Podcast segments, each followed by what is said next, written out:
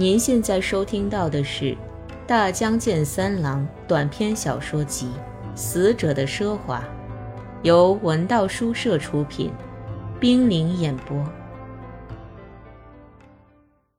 铁匠说：“现在大家到溪里好好洗洗手，吃完午饭把土拍实了。”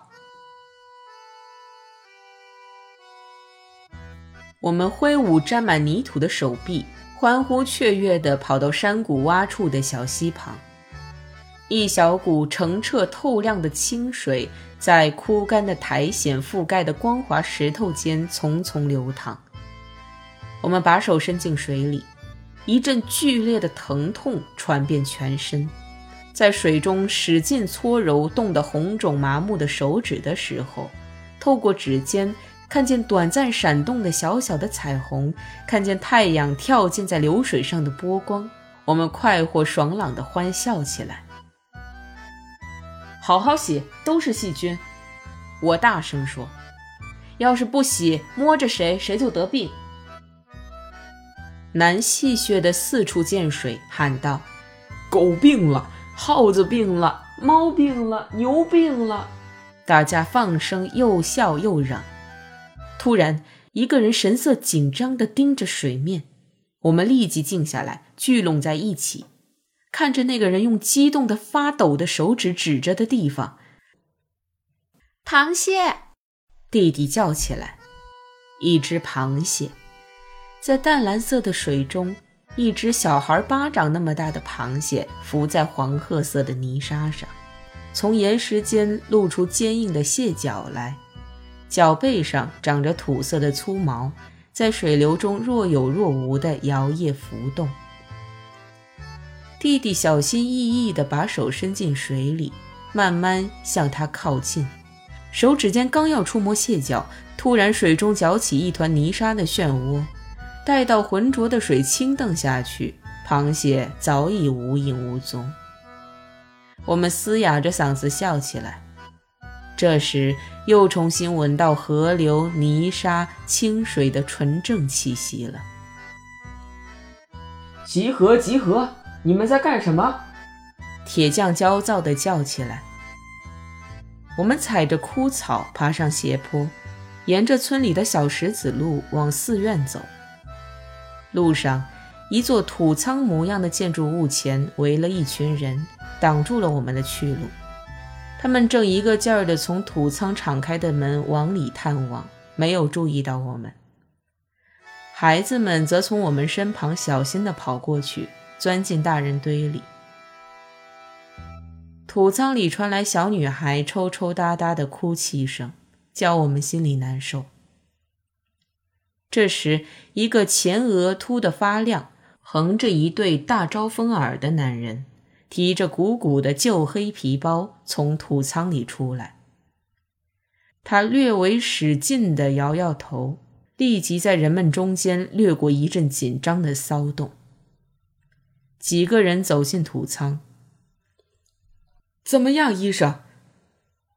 铁匠在人们抑郁沉闷的沉默中不自然的尖声问道：“诶？”那个人十分傲慢，对铁匠的问话置之不理，却拨开人群，径直朝我们走来。他用疲乏的褐色浑浊的眼睛仔细地打量我们，我们心里实在不是滋味，似乎一直封闭在他身后的那个土仓里的可怕的感觉，正通过他威胁着我们。谁是班长？他的声音粗涩低沉。你们的班长呢？我十分狼狈，在伙伴们目光的催促下，吞吞吐吐地说：“我是，可可谁都可以。”啊，我刚才看了你们的那个病人，明天到隔壁村子来取药，我给你画个地图。他从鼓鼓囊囊的皮包里取出笔记本，用铅笔详详细细地画好，然后撕下来塞到我伸出的手里。为了慎重起见，我看了一遍地图，但这简简单单的地图始终弄不明白，只好把它装进前胸口袋里。我正想向这个看来是医生的人打听伙伴的病情，只见村长抱着嚎啕痛哭的少女从土仓出来，走上坡去，就像全身皮肤被烧伤似的，哭喊连天的少女凄惨的声音，深深刺痛我们的心。大家都沉默下来，犹如沉静的野兽。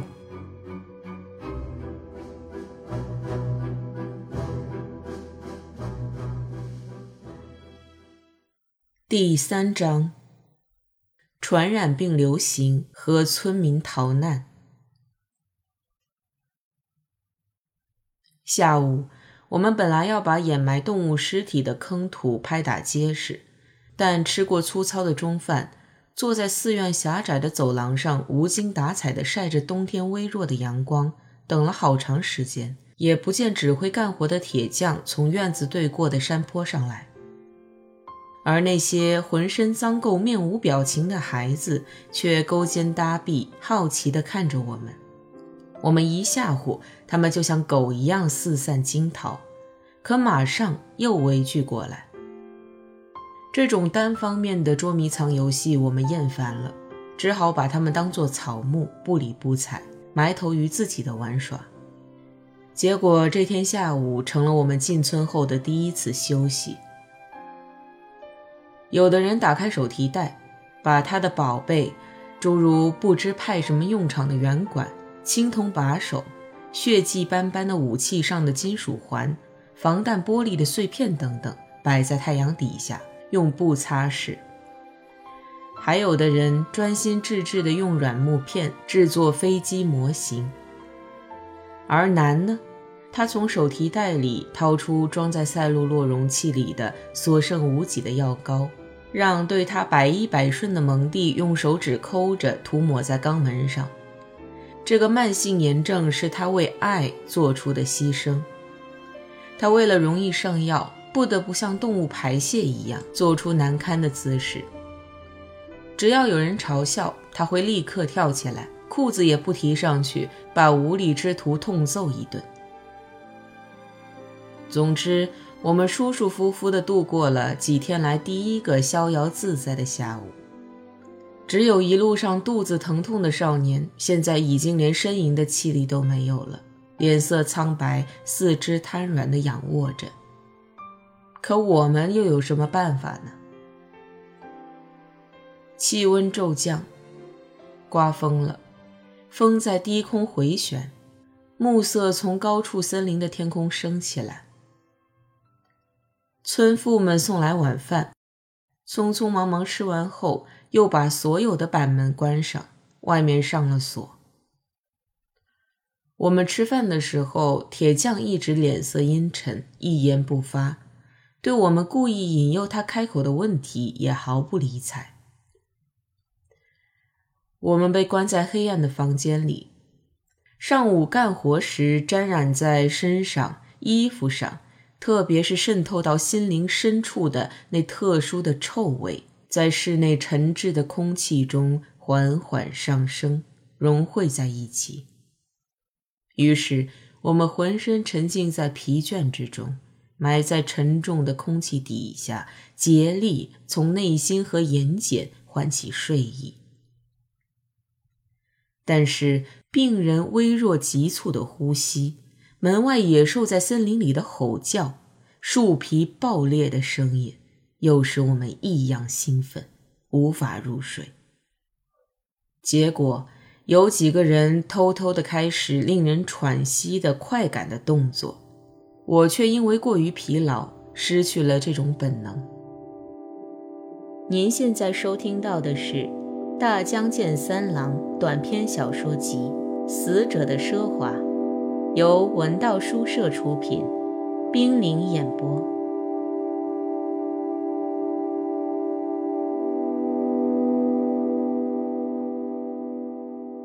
深夜，被痛苦长久折磨的伙伴死去了。我们猛地都醒过来。与其说被强烈的声响和突然的存在感所刺激，莫如说是截然相反的原因。在我们浅浅的睡眠群体里，一个细微的声音消失了，一个存在丧失了。这种神奇的异常感觉抓住我们每个人的心。我们在黑暗中坐起来，突然间。小伙伴哀切的啜泣震颤着空气，他边哭边告诉大家这个不幸的变故。我们立刻明白过来，我们摸黑围聚在入夜时还活着，现在却开始急剧冰冷僵硬的死者周围。我们互相从别人温暖的身体里伸出手，触摸他没有一丝温暖的皮肤，却又像被烫了一般缩回手。有几个人趴在板门上向外面大声叫喊，这个举动立刻传染给我们，大家都想尽量离死者远一点，一起拥靠着板门，拼命的捶打叫喊：“喂，喂，快来人呀！快开门呀！喂，死人了！”我们喂喂的叫喊。所有的喊声互相缠绕，互相回应，像夜间林中的兽吼，说不清楚其中的含义。但我们感觉到这些重复、跌宕、拥挤、碰撞的声音中，唯有悲哀带着强有力的光芒，向着高远的天空、幽深的山谷扩散开去。过了很长时间，我们喊累了，喉咙嘶哑了。声音变得微弱、含混。这时，院子前头的路上响起一片乱哄哄的脚步声，接着是板门锁头笨重的声音。我们静静地等待着，但村里人却在门口踌躇着，不敢贸然进来。他们先用手电筒照射。我在刺眼的亮光中看见弟弟泪水污脏的脸，然后村长和铁匠端着枪，一边高度警惕地监视我们，一边跨进屋来。我们沉默着，我们深沉的呼吸。村长咬着嘴唇，鼻孔异动着，就像镇压犯人暴动的武装看守那样紧张。怎么回事？你们这些混蛋，怎么回事？村长吼起来：“为什么骚乱？”我咽下一口唾液，润湿一下嘶哑的嗓门，准备向他说明事情的原委，但看来没有这个必要，因为铁匠左手的手电筒已经照见死者，而且定住不动了。在我们的注视下。村长也不脱鞋，踩上地铺，疑心重重地走进死者。在淡黄色的光圈中，现出苍白的、丑陋的小脑袋，果皮那样青色的僵硬皮肤，扁鼻子底下一点凝固的血迹，被粗暴的手指翻开的厚重眼皮。弯曲重叠在肚子上的两只胳膊，丑陋的死者。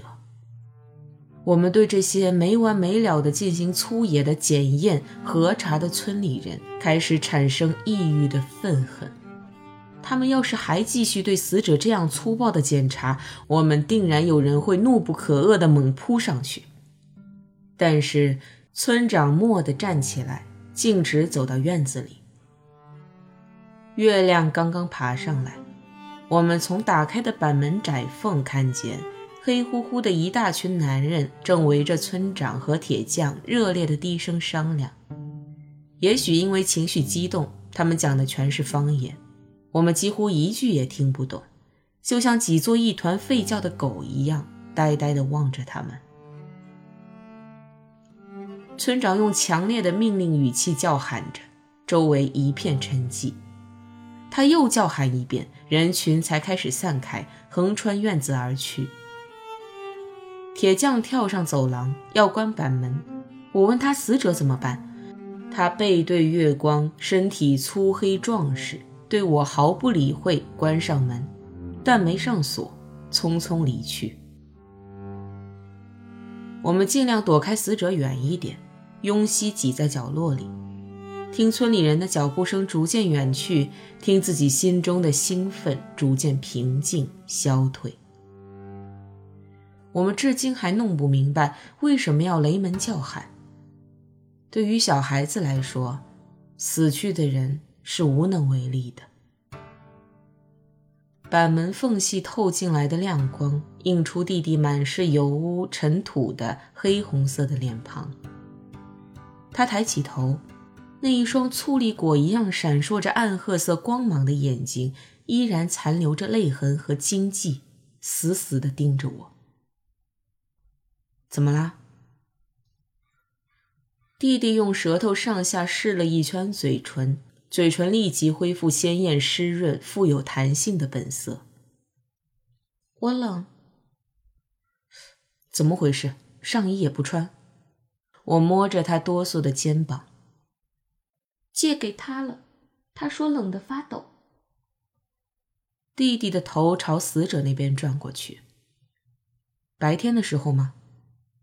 嗯。现在他穿着也白搭。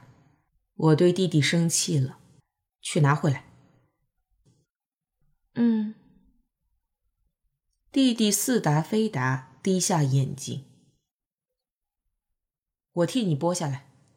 说着，我站起来。弟弟害怕落在人后似的，也赶紧站起来。要从死者身上把弟弟的草绿色外衣剥下来。必须使劲翻动他沉重的身子。